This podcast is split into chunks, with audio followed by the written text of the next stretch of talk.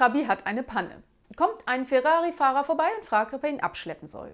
Sagt der Trabi-Fahrer, okay, aber nur unter zwei Bedingungen. Erstens, wenn ich hupe, fahren Sie langsamer. Zweitens, wenn ich blinke, bleiben Sie stehen. Der Ferrari-Fahrer ist einverstanden. Als sie auf der Autobahn sind, überholt sie ein Lamborghini mit 200 Sachen.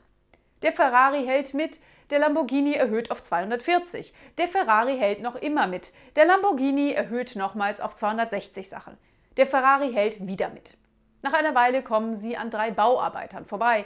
Sagt der erste: Boah, seht euch den Lamborghini an, der fährt bestimmt 260 Sachen. Sagt der zweite: Boah, seht euch den Ferrari an, der fährt bestimmt auch 260 Sachen. Sagt der dritte: Boah, seht euch mal den Trabi an, der hupt und blinkt und keiner lässt ihn vorbei.